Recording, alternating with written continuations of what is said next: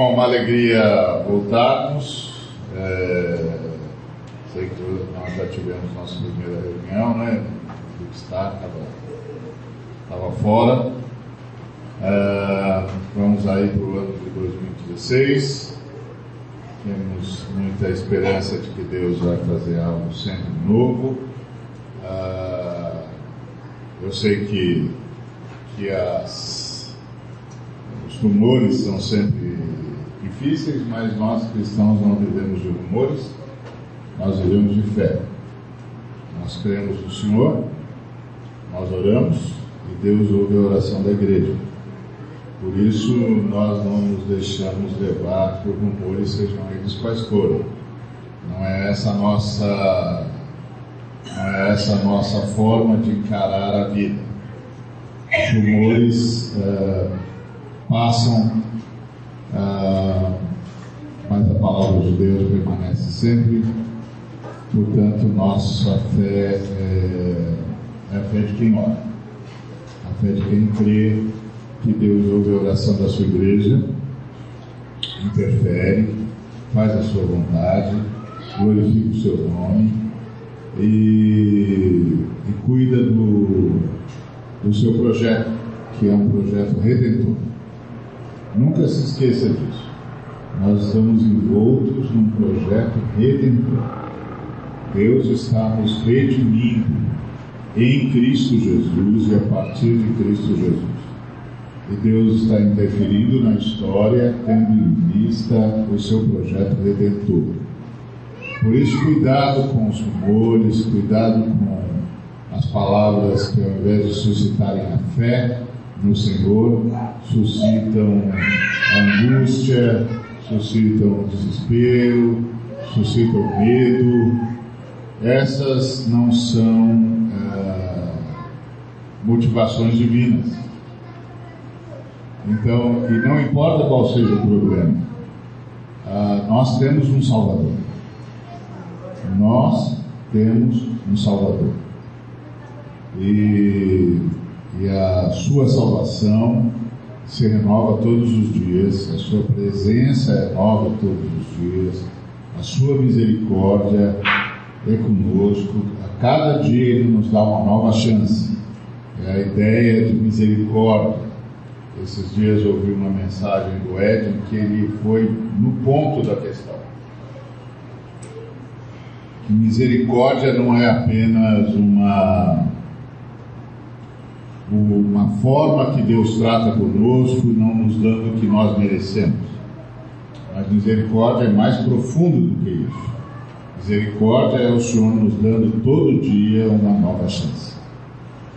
Então, todo dia nós temos uma nova chance, uma nova chance de vida, uma nova chance diante da história, uma nova chance diante das angústias, uma nova chance diante dos rumores. Então, não se deixa bater ah, a um clima de negatividade no ar e esse não é o nosso, nosso não é isso que nos move. O que nos move é a salvação que nos aguarda em Cristo Jesus e que nós já possuímos em Cristo Jesus. É baseado nessa verdade que nós vivemos. Nós exaltamos o nome do Senhor, nós oramos e nós cremos. Então, se, se houver problema, nós oraremos. Se houver luta, nós oraremos. Se houver rumor de dificuldade, nós oraremos. E o Senhor responderá a oração da sua igreja. Tem sido assim, a história é movida assim. É movida pela oração da igreja de Jesus. Não é movida pelos descalabros, não é movida pelos rumores, não é movida por agentes quaisquer, é movida pela oração da igreja. O problema é quando a igreja se deixa levar pelos rumores, se deixa levar pelos descalabros, se deixa levar pelas falas que ouve em todos os cantos e para de orar. Para de orar porque aceita estas coisas como definitivas. Aceita estas falas como fatídicas. Isso não existe na fé cristã. Na fé cristã não existe fatídico. Se pode e se deve orar por tudo e sobretudo porque o Senhor disse que nós devemos levar a Ele as nossas ansiedades, porque Ele tem cuidado de nós. E são ansiedades pessoais, são ansiedades sociais, não importa quais sejam. Nós temos alguém pronto para ouvi-las e para acalmar o nosso coração, infundindo no nosso coração fé, esperança e a certeza de que Ele é o Senhor e que Ele intervém na história porque Ele tem um projeto redentor. E nada, nada no universo pode mudar isso. Amém? Então eu quero retomar João, nós já falamos um pouco sobre esse texto, eu queria encerrar hoje o capítulo 5 de João, uh, para, se o Senhor nos der graça, domingo que vem já entrarmos no capítulo 6. Eu vou ler na, na Bíblia mensagem, então Uh, talvez você encontre uma diferença, certamente encontrará uma diferença em relação à versão que você está lendo, mas é, esse texto está bem traduzido, essa versão está boa, está muito fiel ao original. Uh, Jesus, a partir do versículo 19, Jesus finalmente se explicou. Digo a verdade para vocês o filho não pode fazer algo de forma independente, mas apenas o que vê o pai fazer. O que o pai faz, o filho faz. O pai ama o filho e o inclui em todos os seus planos. Mas vocês ainda não viram nem a metade, pois assim como o pai levanta os mortos e cria vida, assim também o filho faz. O filho dá a vida a quem quiser. Nem ele nem o pai rejeitam ninguém Pai concedeu ao Filho toda a autoridade para julgar, de modo que o Filho seja honrado igualmente com o Pai. Quem desonra o Filho, desonra o Pai, pois foi decisão do Pai pôr o Filho no lugar da mais alta honra. Ouçam com atenção, que é importante. Quem crê no que eu digo e entra em sintonia com o Pai, que também me pôs nessa posição, recebe agora a vida plena e eterna não está mais condenado a ser um estranho. É um passo gigante do mundo dos mortos para o mundo dos vivos. Vocês precisam entender isto já. A hora chegou, quero dizer, agora mesmo, em que os mortos irão ouvir a voz do Filho de Deus e, ao ouvi-la, viverão. Assim como o Pai tem a vida em si mesmo, ele conferiu ao filho vida nele mesmo. E, por ser o filho do homem, o Pai concedeu também a ele autoridade para decidir e executar tudo que se refere ao juízo divino. Não fiquem surpresos, está chegando o tempo em que todos os mortos ouvirão sua voz. Os que viveram no caminho reto ressuscitarão para a vida. Os que viveram no caminho errado ressuscitarão para o juízo. Não faço nada por minha conta. Ouço primeiro e depois decido. Vocês podem confiar em minha decisão, porque não estou seguindo o caminho próprio, mas apenas cumprindo ordens. Se eu agisse por conta própria, meu testemunho seria vazio e egocêntrico. Mais um testemunho independe, uh, me, independente me confirma. O testemunho mais confiável de todos. Além disso, vocês todos já viram e ouviram João. E ele deu testemunho abalizado e confiável ao meu respeito, não foi? Além disso, meu objetivo não é ganhar a simpatia de vocês, nem apelar para um simples testemunho humano. Estou falando com vocês deste modo para que vocês sejam salvos. Já foi, João foi uma tocha, e vocês ficaram contentes em festejar um pouco debaixo daquela luz brilhante. Mas o testemunho que confirma o que faço supera em muito o testemunho de João. É a tarefa que o Pai me mandou executar, e enquanto a executo, confirmo que o Pai de fato me enviou. O Pai que me enviou me confirma. Só que vocês não percebem isso. Nunca ouviram sua voz, nem viram sua aparência. Nada da sua mensagem restou na memória de vocês, porque não levaram a memória a mensagem a sério. Vocês se dedicam a estudar as Escrituras porque acham que vão encontrar ali a vida eterna. Mas vocês olham para a árvore e não veem a floresta. Afinal, as Escrituras falam de mim. E aqui estou, diante de vocês, e vocês não querem receber de mim a vida que afirmam desejar. Não estou interessado na progressão da maioria. Sabem por quê? Porque conheço vocês e as multidões. Sei que o amor, especialmente o amor de Deus, não está na agenda de vocês. Apresentei-me com a autoridade do meu Pai, e alguns de vocês me desprezam, outros me evitam. Se outro viesse dizendo-se importante, vocês o receberiam de braços abertos. Como esperam receber algo de Deus, se desperdiçam o tempo disputando posições, alimentando rivalidades e ignorando Deus.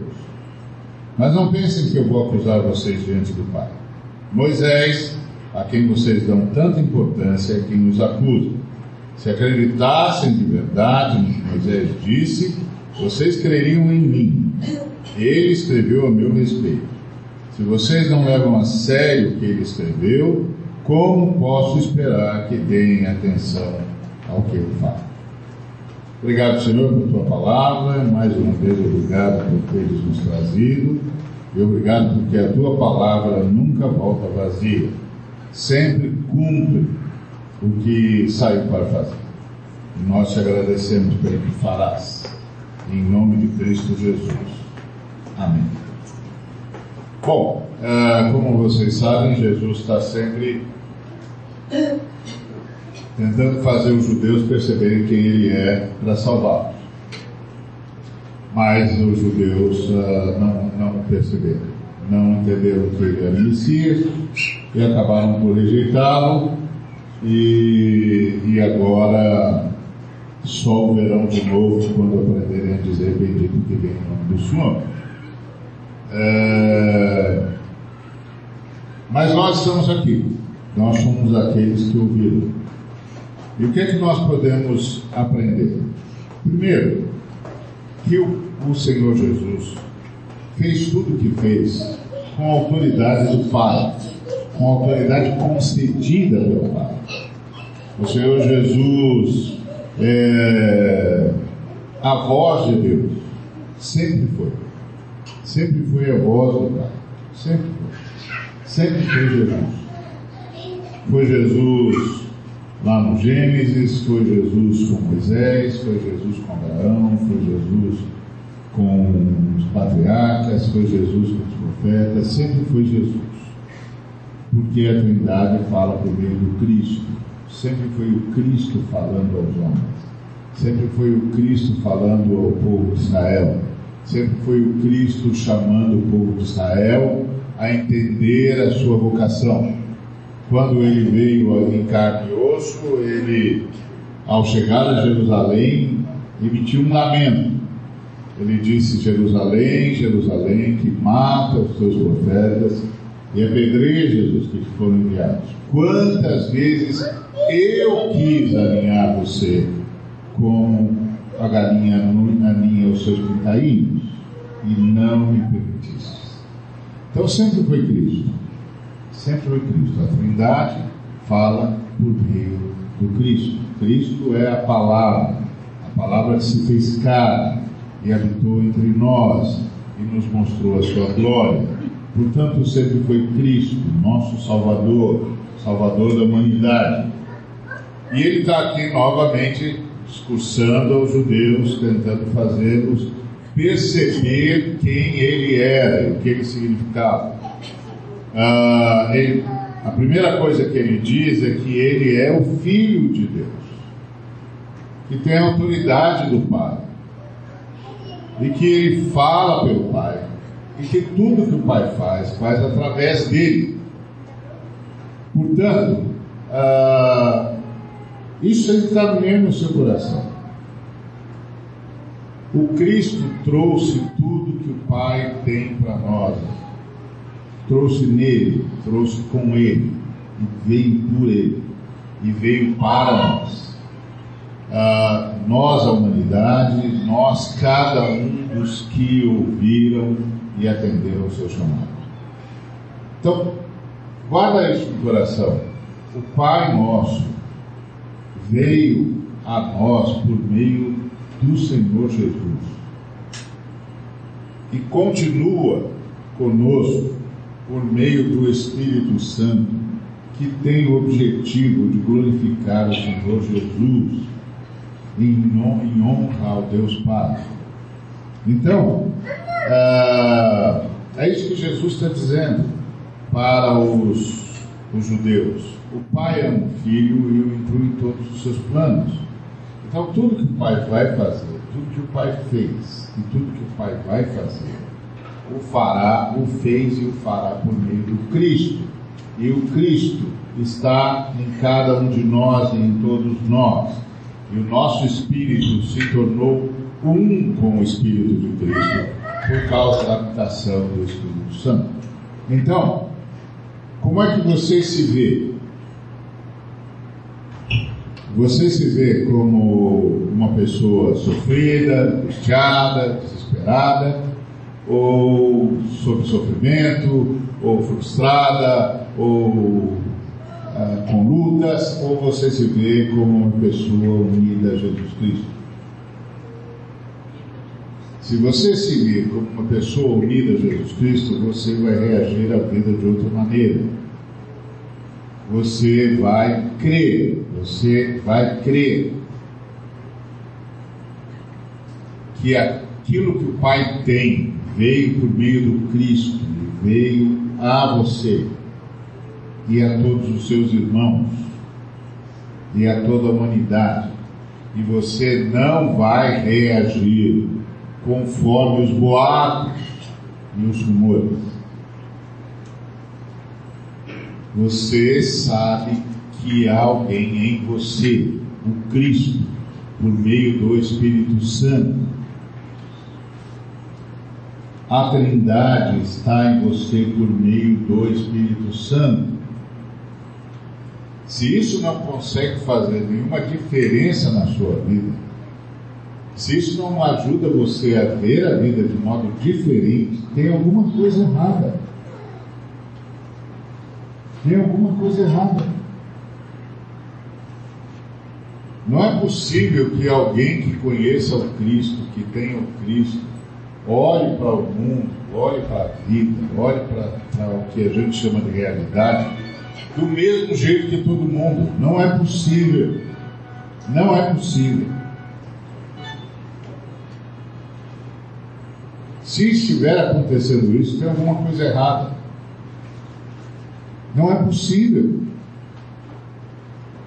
Nós estamos em Cristo e Cristo está em nós. É a partir daí que nós filtramos a vida. Nós filtramos os movimentos, inclusive do inferno,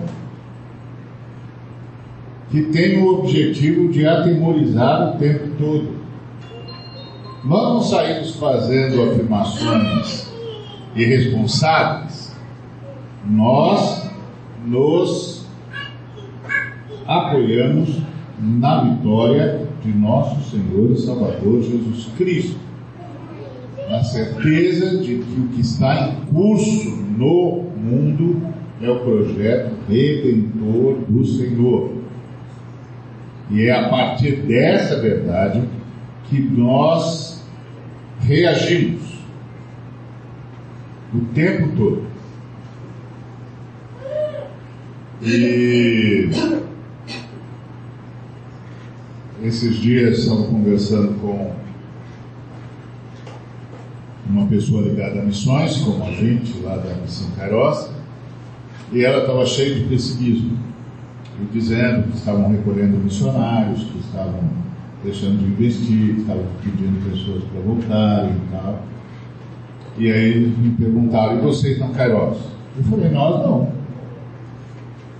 Nós não, nós estamos investindo mais, estamos enviando mais gente, nós estamos com muitos candidatos, nós estamos atraindo mais gente. Aí o camarada disse, mas o que, é que vocês têm? Eu falei, fé. O mesmo que você tem, fé. Foi para essa hora que nós somos chamados. Essa é a hora dos que têm fé. Ontem era a hora dos que tinham posse, agora é a hora dos que têm fé. O que nós temos é fé. Nós sabemos o que Cristo está fazendo e estamos, estamos alinhados com Ele. E alinhados com Ele. Temos fé. Nós oramos, nós cremos, nós obedecemos. É, isso é simples, não, é nem um bicho de sete cabeças, não. Está escrito há mais de dois mil anos. Fé. Simples assim. Então, é, é isso que Jesus estava dizendo aos, aos judeus.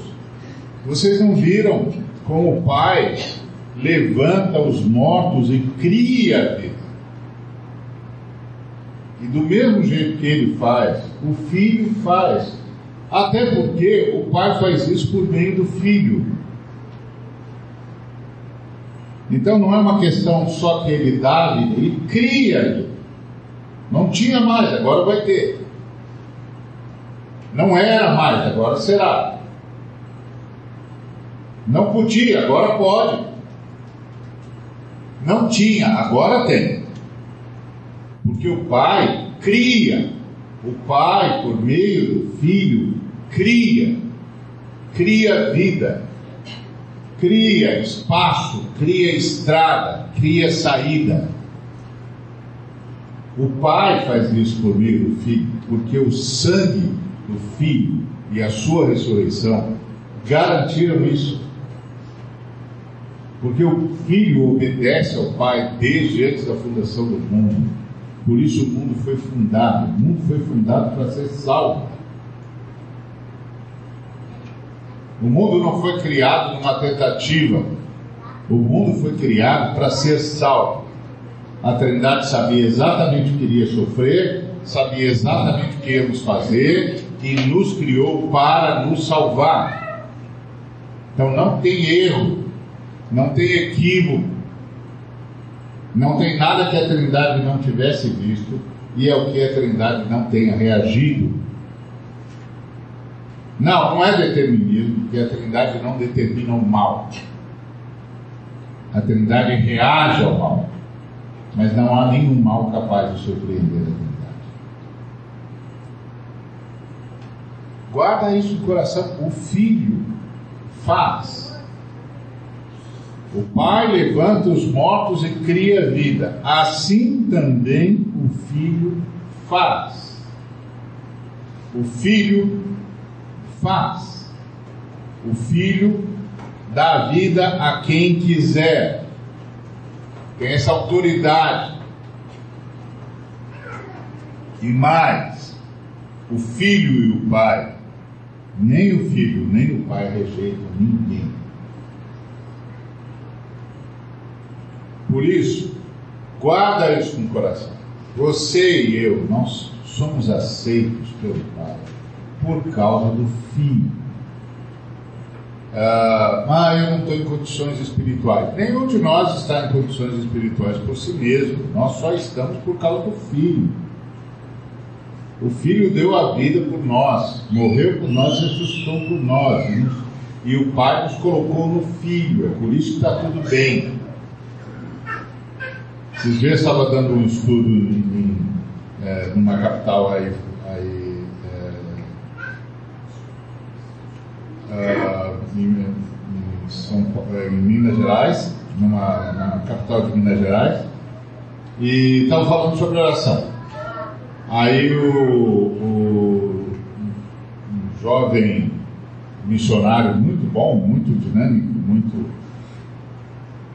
muito dedicado, ele disse para mim: Ah, então, se a gente tiver esse movimento de oração, essa disciplina espiritual, então o Senhor vai revelar mais coisas para nós, não é isso?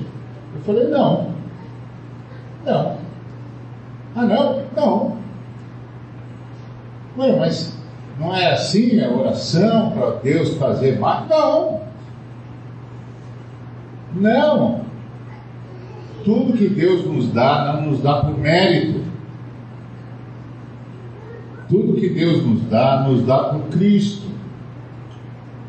E é o próprio Espírito que nos comove a oração. E tudo que nós fazemos é fruto de oração. Aí você diz assim: peraí, tem uma contradição aí. Você está dizendo que a oração é o Espírito Santo que nos move a ela e que tudo que nós fazemos é fruto de oração, mas você diz que não é mérito. Exato. E por que, que não é mérito? Porque é a oração do sumo sacerdote. Que sumo sacerdote? Jesus Cristo. Vocês não leram isso em Hebreus? Que Jesus Cristo é o nosso sumo sacerdote e que ele ora, intercede por nós diuturnamente. Sabe por que, que as, as coisas acontecem na sua vida e o Espírito Santo move você e mostra para você quando você está em pecado e leva você a fazer o que tem que fazer e chama você ao arrependimento e te dá uma nova chance? Porque Jesus Cristo ora por você 24 horas por dia. Você está entendendo? Jesus Cristo ora por você 24 horas por dia. Ele intercede por você diuturnamente. O Espírito Santo intercede quando você ora. E o Filho intercede para você poder orar. Se você e eu não aprendemos isso, nós vamos cair nessa história de mérito e vamos começar a ser derrotados. Por quê? Porque a gente só vai ver os nossos erros, não tem mérito mesmo. É, pequei. Pois é, pecou. E aí agora? Agora eu não estou mais em condições. Você nunca esteve. É Cristo que está e você está em Cristo. E Cristo está intercedendo por você. Isso significa que o Espírito Santo vai fazer você se arrepender e vai levar você a orar ao lado de Jesus Cristo, sob a interferência e a intercessão do Espírito Santo. Isso é a fé cristã. A fé cristã é obra e mérito do Filho. Entendeu? O universo é obra e mérito do Filho. Ah, então se eu jejuar eu não, não vou ganhar nada. Não, você não jejua para ganhar, você jejua como disciplina espiritual para fazer o seu corpo se submeter ao seu espírito. Ah, então eu não vou jejuar? Vai, vai jejuar. Sabe por que você vai? Porque Jesus vai orar por você e o Espírito Santo vai dizer para você: Meu filho, para de comer hoje. E você vai parar. Meu filho, para hoje. Hoje eu quero que você pare, porque eu quero conversar com você. Você vai parar. E sabe por que ele vai fazer isso? Não porque você é legal. Embora ele ame você, apesar de você ser ou não legal. Entendeu? Ele vai fazer isso porque Jesus está orando por você.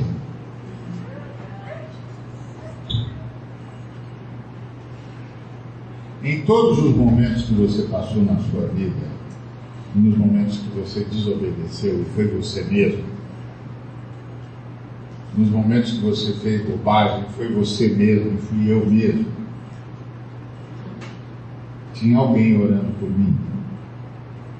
Não só intercessores que Jesus levantou, mas Ele mesmo. Ele.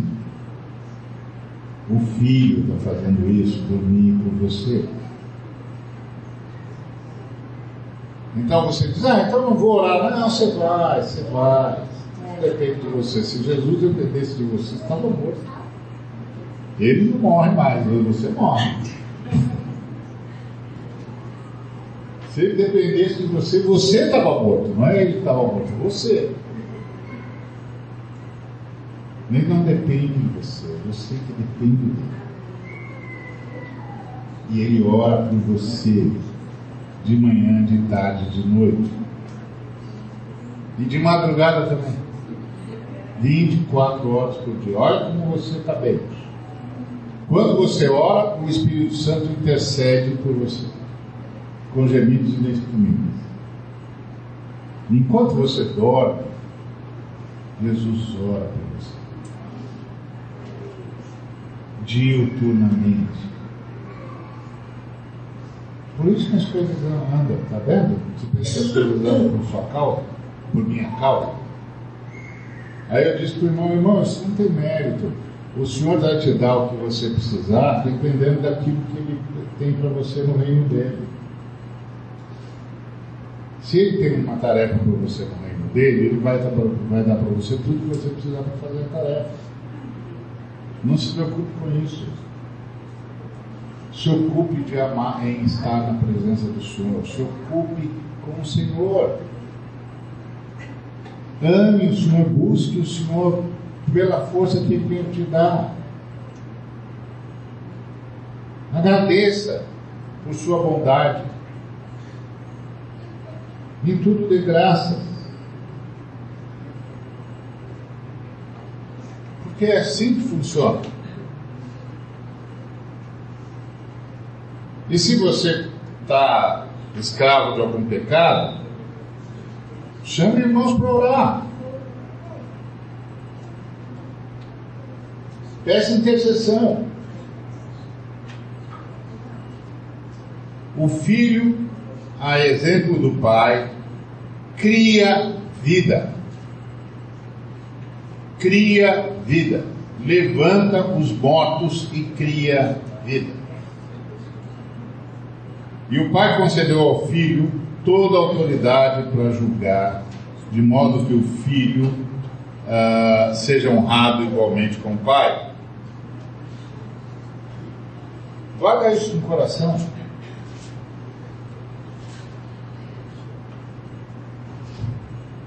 Foi decisão do pai pôr o filho no lugar da mais alta honra. Então não desonre o filho. E sabe quando é que a gente desonra o filho? A gente não desonra o filho falando mal do, filho. A gente não fala mal. Você vai, vai ter. Você vai dar. É, tratos a bola para ver um crente xingando Jesus. Não vai achar isso. Mas você vai achar muito crente desonrando Jesus pensando que o mérito é dele. Dizendo, ah, Jesus, tem misericórdia de mim, porque o Senhor está vendo a minha situação, eu não entendo por que o Senhor ainda não ficou. Oh, calma. Está desonrando o filho por quê? Está dizendo para o filho que ele não sabe o que está fazendo? Calma. Agradeça. Agradeça. Você pode não saber contra o que, que Deus está lutando na sua vida, mas saiba de uma coisa: Ele está lutando por você. A Trindade está lutando por cada um de nós, por todos nós, como, como igreja, como noiva de Cristo como corpo do Cristo. Calma. Calma. Agradeça, confia. Em tudo dai graças, porque esta é a vontade do Pai para conosco.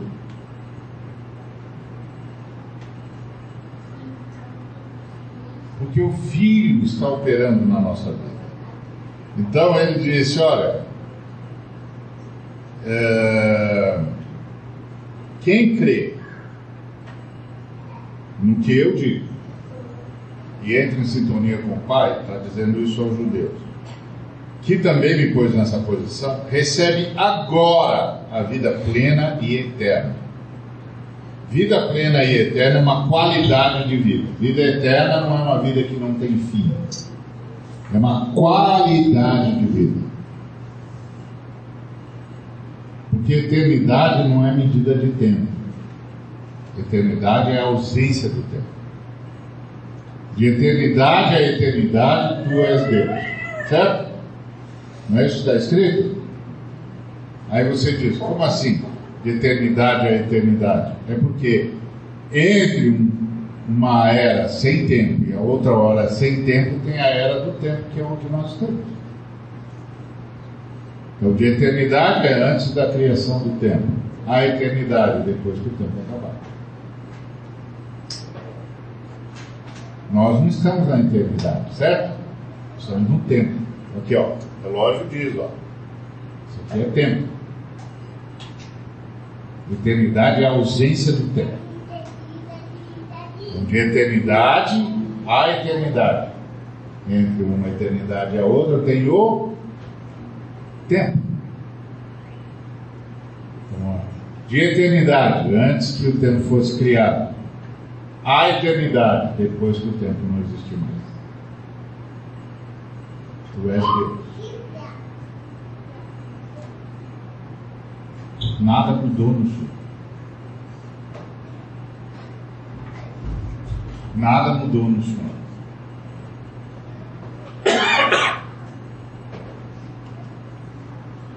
Nada mudou na Trindade. O Eterno sempre sou. Ok? Então, ouça com atenção. Uh, quem crê em mim recebe agora a vida plena e eterna, qualidade de vida. Peça isso todo dia. Que a vida, que essa qualidade de vida se manifeste em você. Você pode pedir? Claro que pode, em nome de Jesus você pode. Porque Jesus já fez o que tinha que fazer para que você possa pedir isso todo dia. Claro que você pode. E se você quer viver uma vida abaixo da vida de qualidade, dessa qualidade, é, tá bom. Eu conheço muitos crentes que, que não vivem vida eterna. Tem a vida eterna, mas não vivem. Tem, nasceram de novo, são crentes, mas não vivem vida eterna, porque eles estão sempre chateados, sempre se queixando, sempre com problema, sempre falando dos problemas, ouvindo os rumores, reage do mesmo jeito que todo mundo reage, critica do mesmo jeito que todo mundo critica, xinga do mesmo jeito que todo mundo xinga, olha para as notícias do jornal do mesmo jeito que todo mundo olha, faz as críticas que todo mundo faz. É a mesma coisa, exatamente a mesma coisa. E eu fico ouvindo. É mesmo, irmão? É mesmo. Ah, não brinca. Sério? Mas ele fez isso mesmo? Uau, como ele teve coragem, hein? E agora? E agora nada, meu amigo. E agora nada. Você acha que a história é movida pelos, por homens pecadores? A história é movida pela igreja. A igreja tem que orar, a igreja tem que agradecer, a igreja tem que interceder, a igreja tem que se colocar diante do Senhor e dizer: Ok, Senhor, ah, não importa o que os homens disseram, glorifica o teu servo Jesus Cristo, estende a tua mão com sinais e prodígios, faz a tua obra, muda a história.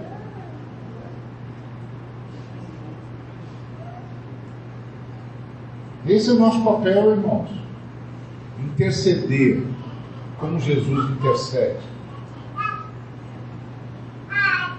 E reagir com fé em Jesus. Não é fé na fé, é fé em Jesus.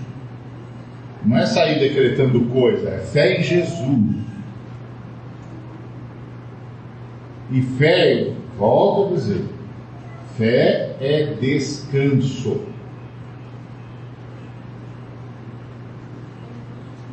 Fé é descanso.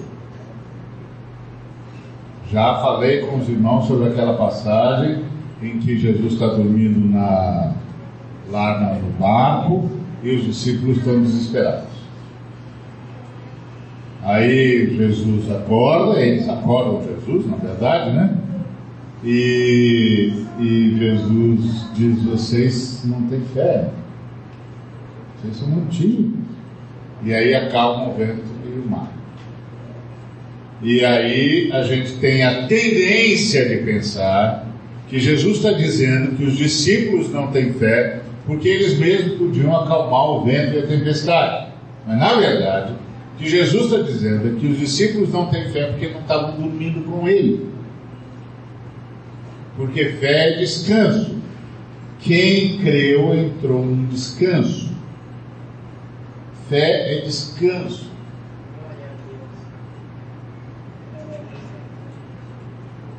Tá certo? Então, quando você ouve isso, você tem que reinterpretar o que você já leu. Por exemplo, o homem lá poderoso, é, triste com o filho que os, de, os discípulos não conseguem libertar. E aí ah, ele diz para Jesus: Olha, trouxe o meu filho para os seus discípulos e os seus discípulos não conseguiram libertar. Ah, você pode? Jesus disse: Se eu posso, tudo é possível ao que. Agora reinterprete à luz do que você lê em Hebreus, que diz que crer é descansar. E aí ele está dizendo: tudo é possível aos que descansam em Deus.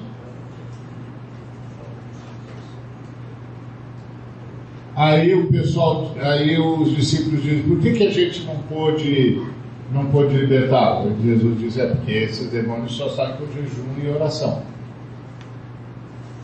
Aí o, o, todo mundo diz: então, tá vendo? Se não jejum e ora, não expulsa os demônios. Aí você diz: é, pois é. Será que é assim mesmo? Que isso quer dizer então que quando chegar um camarada endemoniado, eu digo para a pessoa endemoniada: espera uma semana que eu vou jejuar e orar daqui uma semana eu venho que esse demônio só sai com jejum e oração. Não, Jesus, jejum, jejum e oração é vida de comunhão. O que ele está dizendo é: vocês não conseguiram porque vocês não têm comunhão com Deus. Então vocês não conseguem descansar em Deus. E quando vocês não conseguem descansar em Deus, Deus não consegue fazer a obra que quer fazer através de você. Porque sem fé, sem descanso em Deus, é impossível agradar.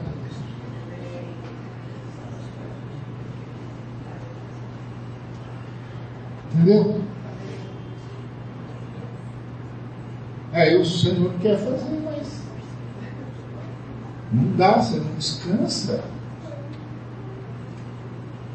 Está agitado. E corre para lá e corre para cá, e vê problema, e vê dificuldade, e vê aquilo, e não vai dar certo, e as notícias, e eu é presidente, e eu. Ei, mas você se converteu a quem, meu amigo? Você se converteu a quem, meu amigo?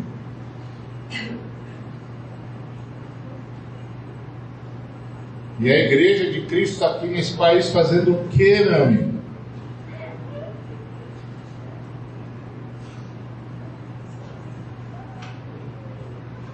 Está vendo? Essa falta de compreensão dá ganho para o inferno. Porque o inferno se aproveita da nossa, do nosso desespero. Aliás, o papel do inferno é botar a gente em pânico. Ainda bem que quando a gente entra em pânico e a gente sacode Jesus, ele reage por amor a nós. Ele diz, tá, tá, tá, tá. Só que você não cresceu nada. Jesus fez mais um milagre baseado na incredulidade. Tem milagres que Jesus fez dizendo para o camarada, seja feito conforme a sua fé. E tem milagres que Jesus diz: tá, tá, levantei. Então não tem fé mesmo, não vai, depender da sua fé, não vai sair nada aqui. Levanta, toma o seu leito e vai para.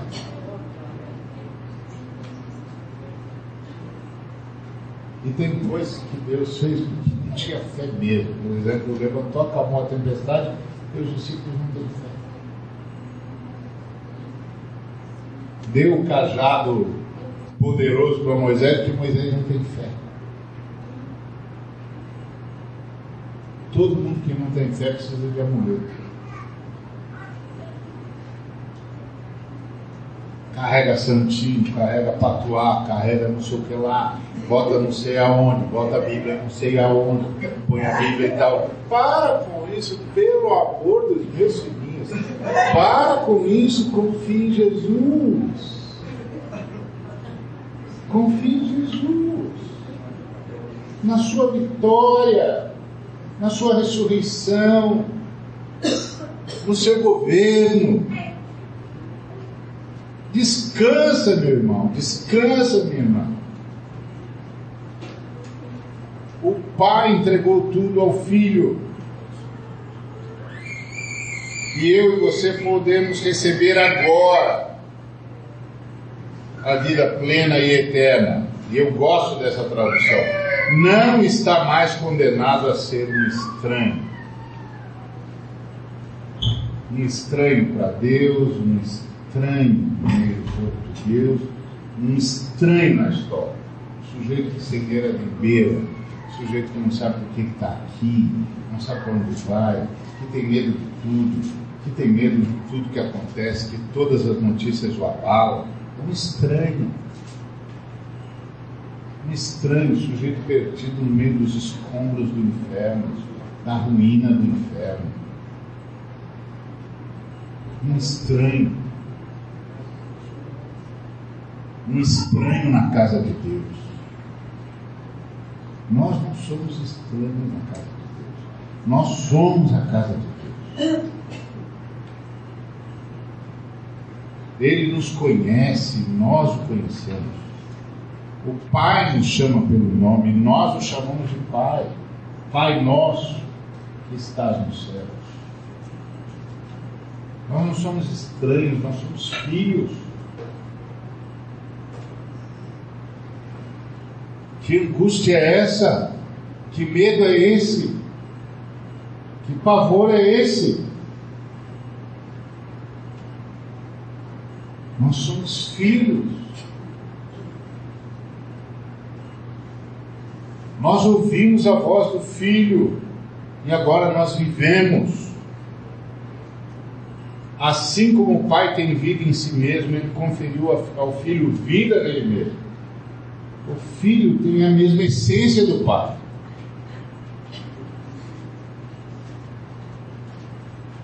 E pode tudo que o pai pode. E o pai só o faz por meio do filho, que faz por meio do Espírito Santo. Então, e ele, além disso, é o filho do homem. Então ele se apresenta aqui como filho de Deus e o filho do homem. Filho de Deus, porque é aquele que obedece, que deu a sua vida ao Pai, que abriu mão de tudo por honra ao Pai. E filho do homem, porque é o nosso Salvador, é o último Adão, é o recomeço da humanidade. É o recomeço da humanidade. A humanidade recomeça nele todos aqueles que creram nele, que creem nele, que crerão nele, mudaram de Adão. Entendeu? Antes a gente era filho do primeiro Adão. O primeiro Adão morreu, não morremos com ele. Agora nós somos filhos do último Adão. O último Adão ressuscitou e nós vivemos nele e com ele a vida dele está em nós. Não é mais a morte de Adão que está em nós. É a vida do Cordeiro de Deus que está em nós. Acredita nisso. Agradece a Deus por isso. Deixa o Espírito Santo mostrar isso para você. e manifestar isso em você. Então ele continua dizendo: Olha, vocês, vocês estão perdendo uma grande chance. É isso que ele está dizendo para os irmãos hebreus. Vocês estão perdendo uma grande chance. A mesma coisa que a carta aos hebreus vai dizer: vocês estão perdendo uma grande chance. Vocês estão jogando a história fora. E eu conheço muitos cristãos que estão perdendo a grande chance. A grande chance de viver em paz. A grande chance de viver a alegria plena. A grande chance de descansar. Grande chance de levar tudo aos pés do Cordeiro, no Santo dos Santos. Eu os encontro, eles estão tão desesperados como todo mundo, estão com tanto medo como todo mundo. Ah, meu pai, assim fica difícil, Jesus, fica difícil. Não é falta de falar, Jesus, mas não adianta, eles não acreditam. Porque eles se acham inferiores. Mas todo mundo é inferior. Todo mundo depende dele.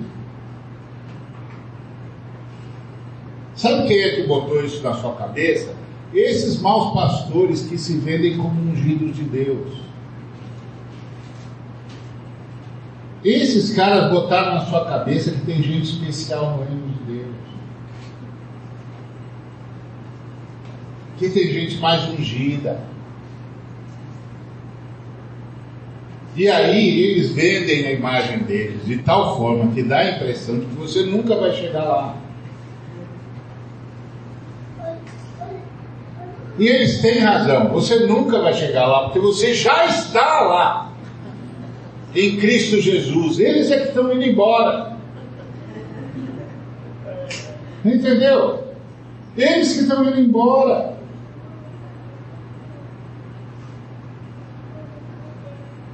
Porque estão chamando atenção para si, ao invés de chamar atenção para aquele em quem todos estamos e que está em todos nós.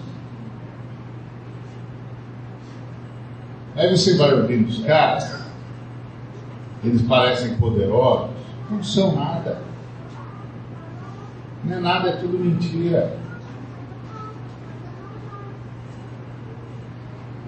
É tudo mentira. São iguais todos nós. Todos dependem de Cristo, da sua morte e da sua ressurreição. E nenhum de nós é mais ungido. Nós temos diferenças de função. É só isso. E alguns dos nossos não estão com uma função mais ativa no reino porque não querem.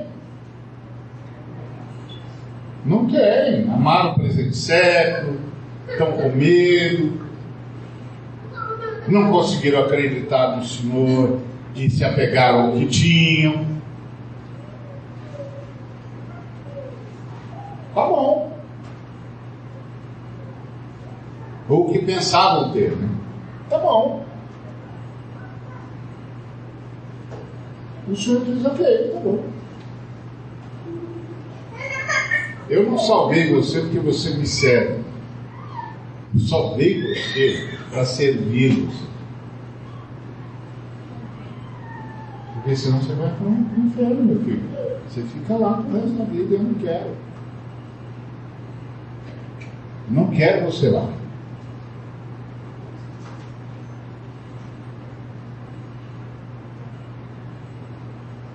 Entendeu? É isso que o filho está dizendo, olha. Os mortos ouvem a voz do Filho de Deus e, e vivem, e por ser filho do homem, o, o, eu tenho, ele está falando dele, né? Eu tenho autoridade para decidir e executar tudo no que se refere ao juízo divino. Eu tenho autoridade para executar tudo. Eu posso mudar a história. consultar a história. Por isso que nós oramos, porque Cristo está na igreja e através da igreja espalha a sua redenção. E quanto mais nós somos chamados a orar, não existe esse chamado à oração.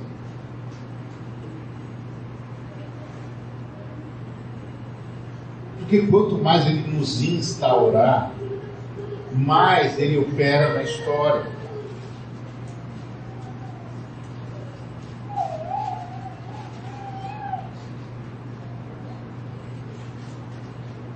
Quanto mais ele nos insta a servir, mais ele opera na história. Quanto mais ele nos insta ao, ao amor, mais ele opera na história. Não resista a isso. Quanto mais ele nos insta a perdoar, mais ele opera na história.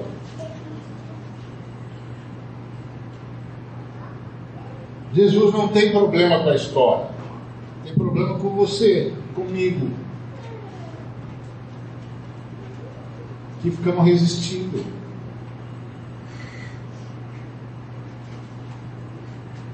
Tem que perdoar alguém, libera perdão, já fala, ah, está perdoado. Eu não sinto, você não precisa sentir, você precisa crer. Não é quem sentir será salvo. Você leu isso em algum lugar? Deu isso em algum lugar? Quem sentir será salvo? Não está escrito isso lugar nenhum.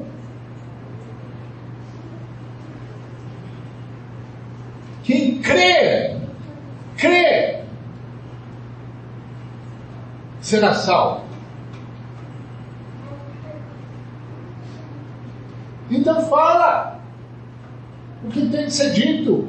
Está perdoado em nome de Jesus. Pronto. Não, mas não adianta eu falar isso se eu não sentir. Você fala primeiro e vai sentir depois. Né? Porque aqui a gente crê.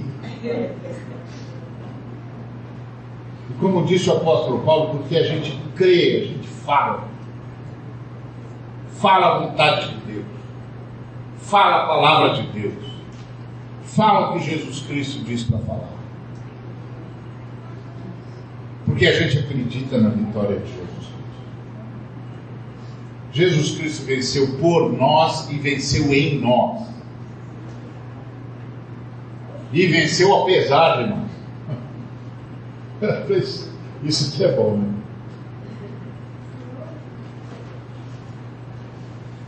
Cristo, Cristo, Cristo, a esperança da glória. Então, ah, Jesus está dizendo: olha, não fiquem surpresos. Está chegando o tempo que todos os mortos ouvirão a, a sua voz. Está falando dele. E todos vão ressuscitar. Uns vão ressuscitar para a vida, outros vão ressuscitar para o juízo. Nós estamos entre os que vão, quero crer, entre os que vão ressuscitar para a vida. Já que nós vamos ressuscitar para a vida, vamos viver a vida para a qual a gente vai ressuscitar? Alguns, infelizmente, ressuscitarão para o juízo. Mas, o Senhor Jesus disse que tem autoridade para decidir executar o juízo, então eles recorrerem na com a gente. Conosco é dar chance para todo mundo vir à posição em que ele pode ressuscitar para a vida que vai ressuscitar. Todo mundo vai ressuscitar. No mundo vindouro não vai ter fantasma. Tá certo? No mundo vindouro não vai ter fantasma. Esquece.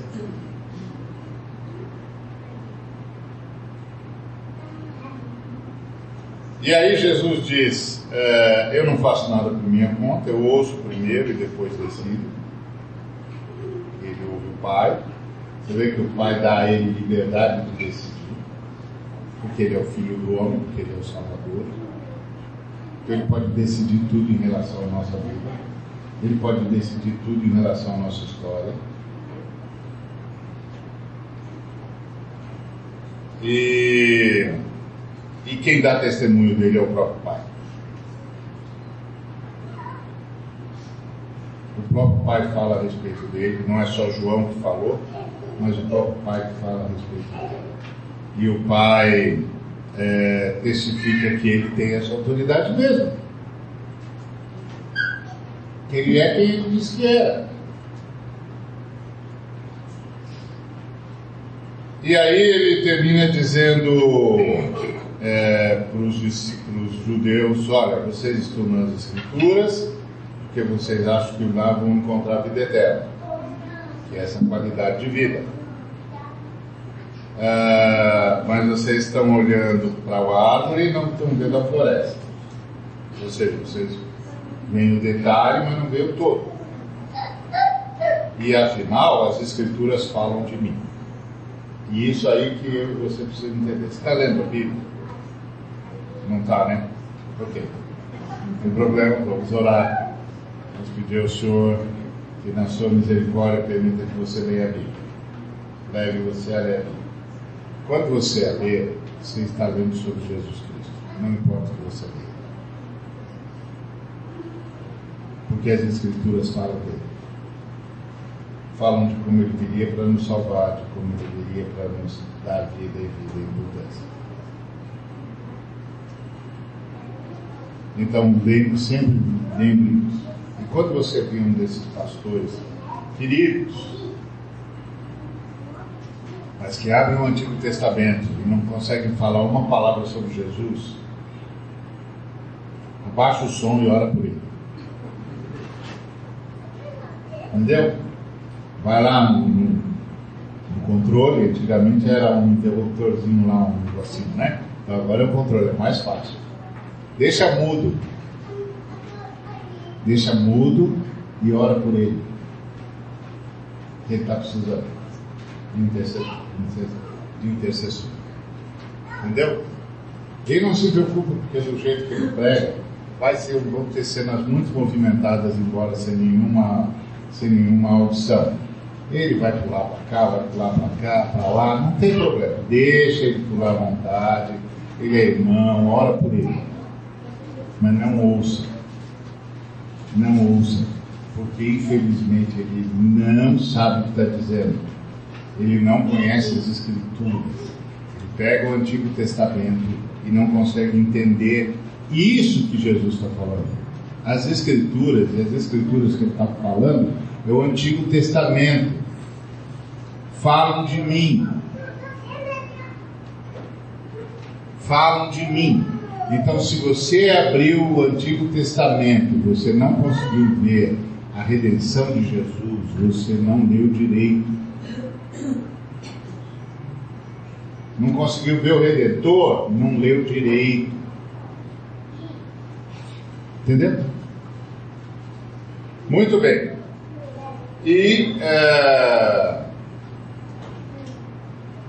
o Senhor Jesus terminou dizendo para eles: uh, vocês, o amor de Deus não está na agenda de vocês, infelizmente não estava. Apresentei-me com a autoridade do meu Pai, vocês desprezam. É, outros de vocês me evitam. E se viesse alguém se dizendo importante, vocês o receberiam. Por que, que Jesus está dizendo isso? Porque nós somos também como os nossos amados do passado. A gente sempre acha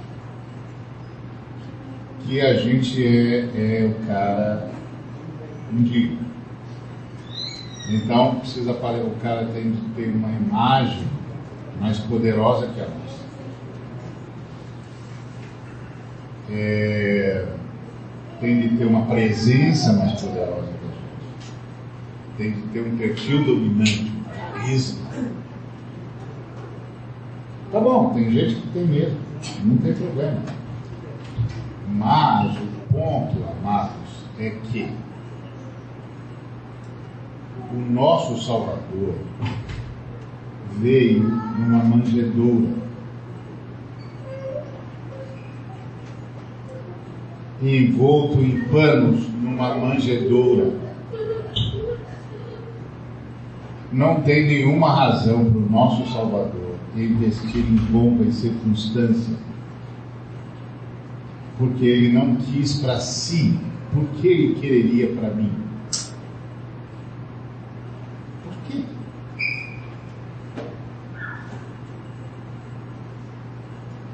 Isso não tem nada a ver com ele. Ele não veio assim. Por que é que eu tenho de pregar assim? de viver assim. Se ele não veio assim.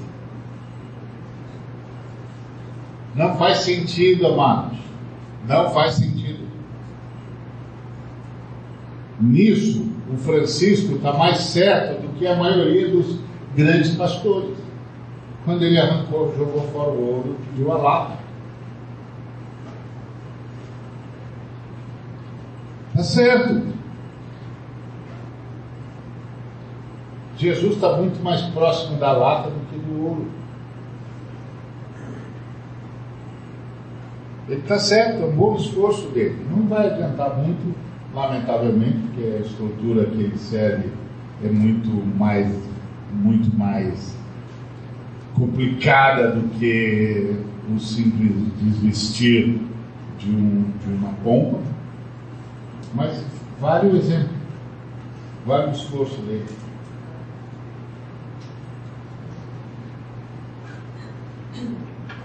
Não tem nada a ver com Cristo, essa pompa e essa circunstância. Não tem nada a ver com Cristo. Cristo veio em humildade e os seus servidores são humildes. Poderosos, mas humildes. Poderosos porque os anjos o servem. Os anjos lhes ministram. São humildes. E sabe de quem que eu estou falando? De nós. De nós. Os filhos de Deus. Filhos e filhas de Deus. Nós. Não dos que têm função que parece importante. Nós. Aliás, olha como Jesus termina falando aqui com os nossos amigos. Como vocês esperam receber algo de Deus, se desperdiçam o tempo de vocês disputando posições, alimentando rivalidades e ignorando Deus. Amados, isso não tem nada a ver com o Senhor. que tem a ver com o Senhor é o serviço, a misericórdia, a bondade, o perdão, o cuidado. Isso é o que tem a ver com Senhor. Isso é vida plena. Isso é vida eterna, uma qualidade especial de vida, a vida da Trindade em nós. E aí ele termina dizendo para eles: Olha, não sou eu que vou acusar vocês, não. Quem vai acusar é Moisés. O que, que ele está dizendo? Vocês leram Moisés e não perceberam que Moisés estava falando de mim. Então, às vezes, eu vejo alguns colegas falando e eu penso, ó, ele não percebeu que Moisés está falando de Jesus.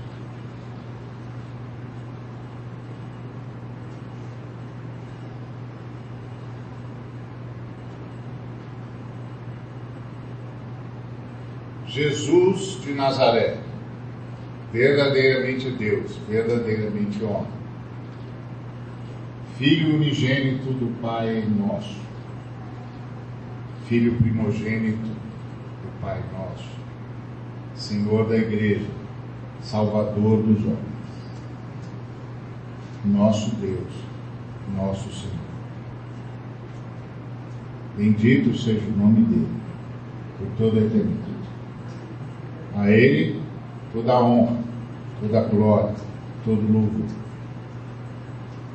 Que ele reine na vida de cada um de nós, que a sua vida apareça na vida de cada um de nós com absoluta liberdade.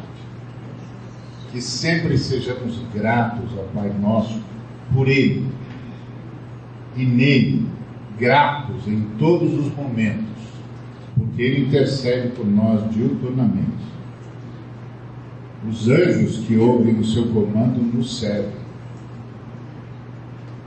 o Espírito Santo nos conduz. E ele muda a história para que a redenção se consuma. Não tenha medo, disse ele.